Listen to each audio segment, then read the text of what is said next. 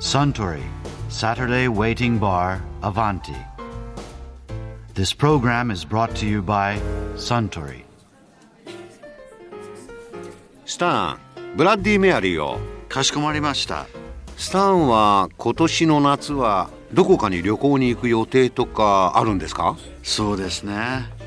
もし夏休みが取れれば、いつも狭いバーのカウンターの中にいるんで、たまには大自然の中に身を置きたいですよね。ああいいじゃないですか。多分無理だと思いますが、ああそうそう。大自然といえば何年か前に TBS 世界遺産のディレクター草加博美さんがグランドキャニオンを撮影した時のお話をされていましたね。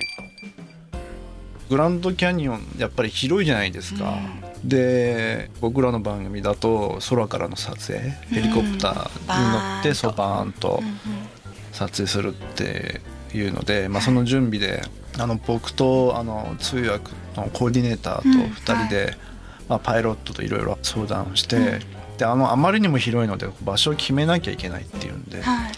でそのパイロットがおすすめのコースがあったりして、崖にこうものすごく接近して飛べる場所とかああなるほどね。あとはその景色がすごくこう低く飛んでったら突然グランドキャニオンが視界にいっぱい入ってくるとかっていうようなおすすめの場所があなるほるんですよ。ど。世界遺産って感じでしたね今なんかでそのあのパイロットすごく上手だったんですよ。下見の段階でもうすごく感動して、まあ、これならもう全部お任せであとはカメラがついてりゃいいやみたいな感じで。すで低く飛ぶのがすごく上手だったんですよ。低く飛ぶって難しいんですってうん。やっぱり。他のパイロットではなかなかやりたがらないような高度でうーん。で話聞いたらやっぱりそのベトナムでそういう経験があってうん。ジャングルであの敵から隠れるように飛ぶためには低く飛ぶしかないんですって。高く飛ぶとすぐ見つかって長い時間見えてると撃たれて。狙いやすいというか。そうそうそう。だ結局そのジャングルの中だから隠れられるじゃないですか、はい。なるほど。それでなんか身についてるような技術らしいんですよ。なんかもういかにもキャリア十分って感もうじもうほとんど初老というかですね、うん。おじいちゃんみたいなパイロットだったんで。うーん。でそういう会話してる時に一緒に行った通訳っていうのが同じようにベトナム戦争の経験者だったんですよ、はい。で足片方ちょっと引きずるような歩き方をしていてうんうんそれはその戦争で負った傷のせいででその人が突然英語でブワーッといろいろ喋り出して、このじいさん2人がこうハグしちゃって。パイロットと。そうそうそうそう、あれ？何？何？何？何？何？何？何？喋ったの？急にめちゃくちゃテンション上がって何だか分かんなくなっちゃって、それでゆっくり聞いたらその人が怪我した時って偵察部隊ではい少人数で敵側の地図を作っていくような部隊ではい。でそれがある日相手に見つかっちゃって、ですごい銃撃戦になって、ほとんど全滅に近いぐらいやられちゃったんですって。はい。78人つってたかな、ん。78人のそういう偵察部隊でほとんど壊滅状態になるぐらい相手にやられてしまって、うん。でほとんど通訳の方以外はみんな、仲間がもうみんなもうほとんど倒れてしまって、うんでその人も足打たれてはい。気を失いかけてたんですって、でもうダメだなと思ってた頃に、一機のヘリが降りてきて、パイロットが飛び降りていって、動いてる彼だけをそのまんま投げるようにヘリの中にボーンはい。投げ込んで、それで相手の弾を避けるように基地まで戻って病院まで搬送してくれたんですって、はいでその時のそのヘリの部隊っていうのは、第一騎兵隊っていうような部隊で、そのグランドキャニオンで会った人はその第一騎兵隊の一人のパイロットであ助けた人ではなかったんあですけど、はいはい。ただもう同じ部隊でほとんど同じようなうん。ところで戦っていたっていうのがもう分かってだからものすごくですね熱い絆がよ 蘇ってですねそっからねもうお前のためなら何でもやるから テンション高くなってきてでその人普通じゃあんまり使わない大型のヘリをちょっと改造したのを用意してくれて、はい。でパワーアップしたやつだからはい。これで飛ぼうみたいな、うんで飛ぶ前にいろいろレクチャーがあって、はい。危険なところはどこどこでどういう状態でこれをかわしていくとかっていうのはあらかじめ教えてくれるんです、うんうん。で僕らが飛ぶルートに1箇所だけ電線が通ってる。あはい。のグランドキャニオンのコロラド川の上を1箇所だけ電線が通っててそこはあの上に行ったりするから撮影はあんまり考えないでねみたいな話だったりとか。ど。あとそのグランドキャニオンってやっぱり事故が多くてはい。その事故が多いのは気流の変化あ夕方になると気流が谷に入っていくような状態になってくるとやばくてそれに逆らうようにして飛ぶと墜落していくっていうようなのが一番事故になる確率が高くて。うん。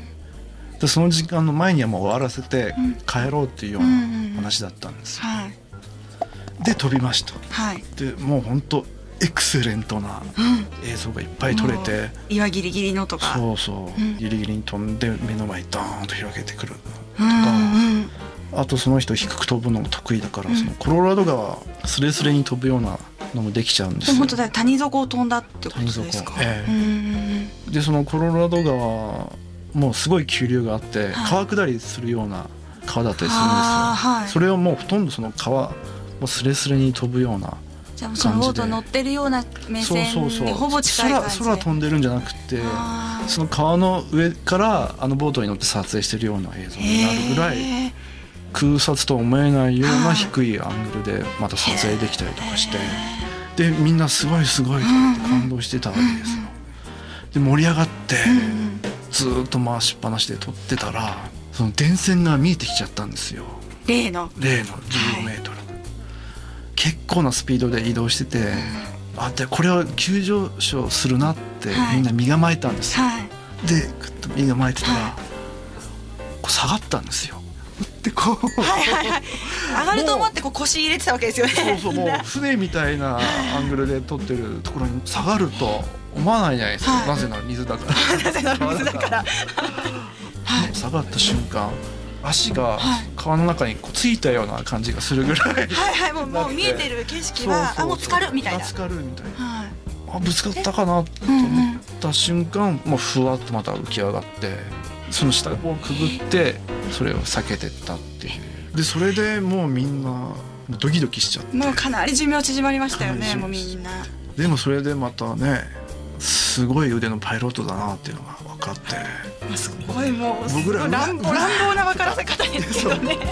叫び声みんな出したんだけどパイロットだけもすごいクールな。もう淡々と普通普通みたいな。うん。それでみたいな。でみたいなそんな調子だからもういくらでも面白い映像が撮れて、うん行きたいところに。そう。でやってるうちにカメラのちょっとしたあのパーツがポロッと取れちゃったんですよ。はい。でそれってあのヘリコプターの外側にカメラをつける機械があってはい。カメラは外側にあって僕ら内側からリモコンで操作しながら撮影するような体制だはいったんですよはい。あそういうのがあるんですそのそうねそう。でカメラの一部のパーツがポロッとずーっとそのヘリの外で風切りまくってるわけですよねそのカメラは。そうそうそうでも一箇所だけなんかポロッと落ちちゃったものがあって、でカメラマンがそれに気がついて「はい。ああれがないよ」と。かはい。でもさっきあの見たような気がするっていうから戻ったんですよ、はい。撮影にはでもなくちゃ困るなくても問題ないんですけど、まあ、あった方がいいっていうような。な。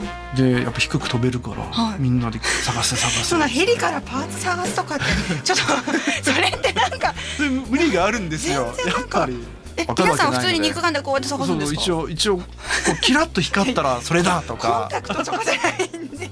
やっぱね人工物だから結構目立つんじゃないかなと思って一回こう赤い世界で目立つからみたいな。そうそうそう。で降りて探したいって話になって、はい。で一旦着陸したんですよ、はい。で降りて探したらなくて。当然じゃ当然。でなくてそこから出発して、でその目標地点まで飛んでったわけですよ、はい。そしたらですね結構いい時間になってきちゃいましてですね。そうか。そうか。そうですね。そう引き返してそんなね探してた思えばただでいろいろやりましたもんね今までも。あんな広いところですから結構ヘリコプターで飛んでてもあっという間にね日が暮れていくっていうような感じだったんで、でじゃあそこから上昇して、グランドキャニオンそこから出ようっていうようなはい。体制なって、でこうガーンと上がろうとしました、はい。そしたらふっと無重力状態になってですね。はい。こんな感じで。ちょっと内臓回る感じですか？ちょっとこう。そうそうそう。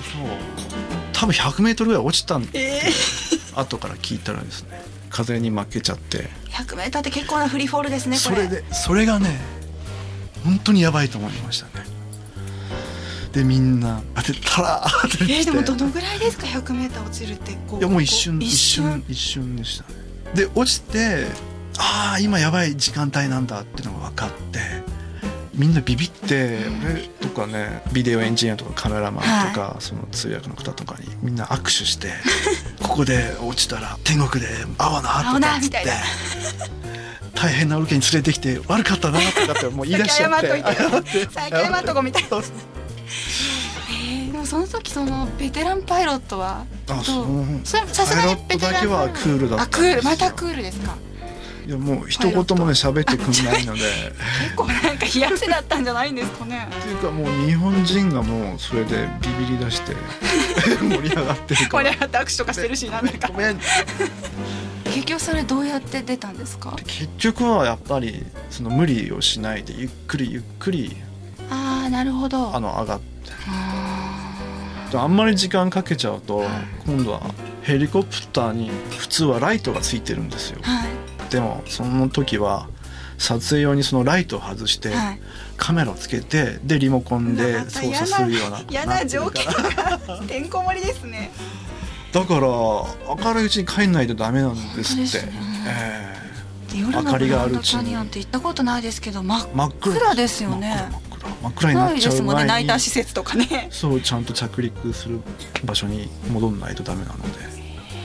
そっからまたものすごいスピードでこれももうねこんな低く飛ぶ人があるのっていうぐらいもう低くこんな風にこうちょっと2メートルぐらいのブッシュがあったらそれをこう横から避けるようにして。ブンブン飛ばして。いやヘリコプターで飛ばすっていうのもなんか想像つかないですけど。うん高く飛んでれば分かんないんじゃないですか割と。スピード感あんまりなくこそうねいけますもんね。低く飛ぶともうめちゃくちゃスピード感普通にこう木とか切っていくわけですよね視界の中をこそうそう。でしかも90度に傾いたりとかしながらうあそっかそうです。こなんな風になりながらいやいやそんなエキサイティングなヘリコプターは見たことがないです。もうボロボロでしたねそれで。無事帰れて。無事帰れてまずみんな嬉しい。嬉しい。でも撮れた映像は素敵みたいな。うんおかげで素敵そうみたいな。もうこれでもうそう日本帰ったら好きなことしようと いろいろ思っちゃって日本帰って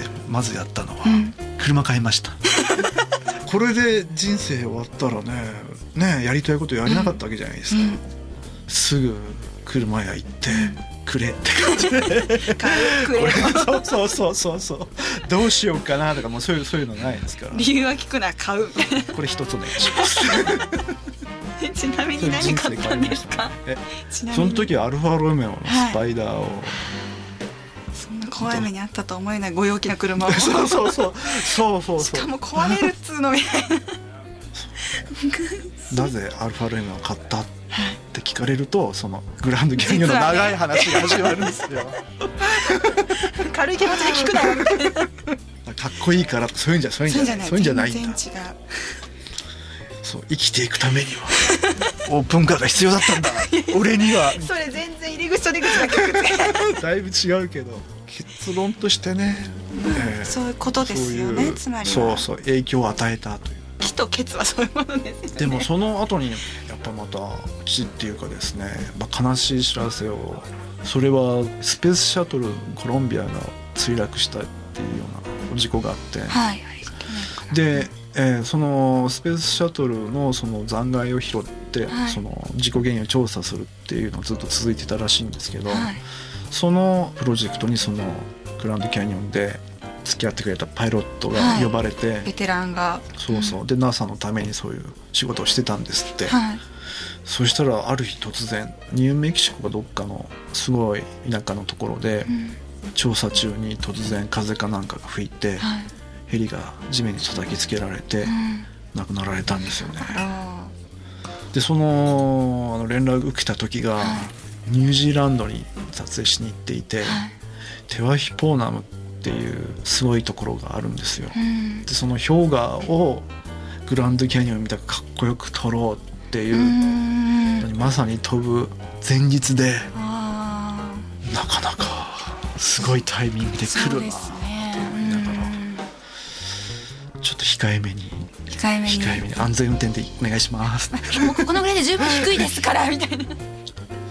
山はね、えー風が吹いて危ないですよね と言いながらもまた熱くなって、そうえですーね、その氷河にどんどんどんどん突っ込んでいくっていうようなのをまた繰り返して次は何買おうかな。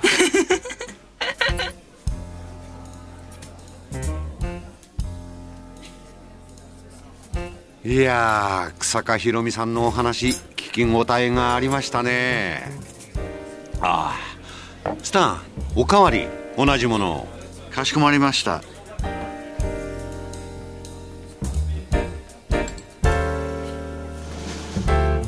Suntory, Saturday Waiting Bar, Avanti. This program was brought to you by Suntory.